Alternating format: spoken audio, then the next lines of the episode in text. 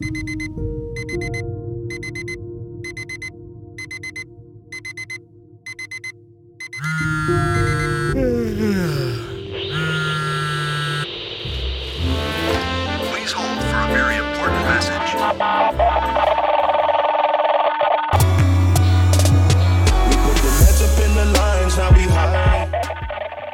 und herzlich willkommen zu dieser neuen Podcast-Episode und heute geht es um das Thema Tempo beim Klavierspielen. Ich wünsche dir viel Spaß bei dieser Folge.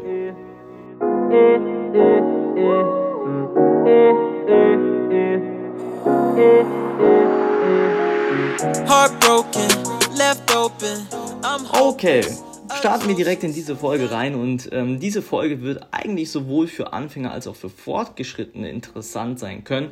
Am Anfang werde ich erstmal ein paar generelle Sachen besprechen, aber ähm, am Ende wird es, denke ich, auch für Fortgeschrittene sehr interessant sein. Zunächst einmal, was bedeutet überhaupt das Wort Tempo in der Musik? Und ähm, ja, in der Musik bedeutet es also ungefähr sowas wie die Zeitdauer der Zählzeiten.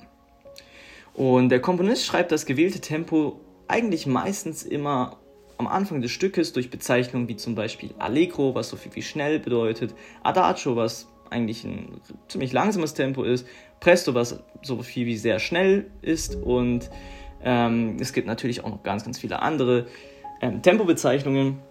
Und ähm, ja, so kann es eben dadurch entstehen, dass ein Viertelschlag zum Beispiel beim Allegro eine viel kürzere Dauer hat als beim Adagio zum Beispiel.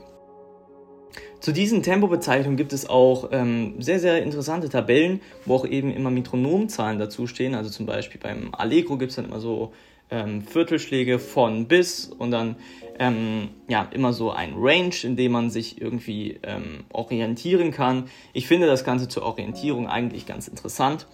Und ähm, ja, nichtsdestotrotz gibt es nicht nur Tempis, die am Anfang stehen, sondern natürlich auch Bezeichnungen, die in den Noten dann stehen. Zum Beispiel wie ein Accelerando, was so viel heißt wie schneller werden.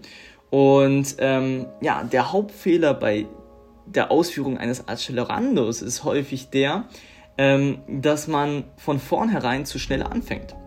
So, ja, so dass er eigentlich eine gleichmäßige Beschleunigung bis zum Ende des Accelerandos nicht durchführen kann, sondern dass man von einem gewissen Punkt an im selben Tempo verharrt oder sogar vielleicht sogar langsamer wird, je nachdem.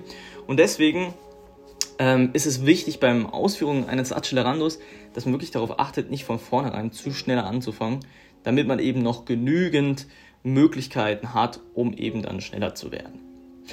Abgesehen von dem Accelerando gibt es auch ähm, ja, im Bereich Tempo den sogenannten agogischen Halt. Ähm, dort wird dann eben eine freie Ausführung der Zielzeiten erwartet. Es gibt außerdem auch noch Fermaten. Ähm, das bedeutet, dass ein Ton oder ein Akkord oder eine Pause ähm, über ihren Wert hinaus verlängert wird. Es gibt eigentlich bei Fermaten keine wirklich absolut bestimmte Regel.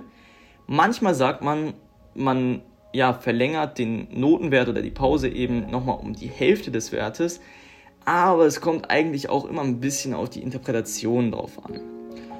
Okay, das war's von dieser heutigen Podcast-Episode zum Thema Tempo. Falls auch du mal Interesse hast, ähm, Unterricht bei mir zu nehmen, kannst du das natürlich gerne tun. Schreib mir dazu einfach eine Mail oder äh, per Instagram.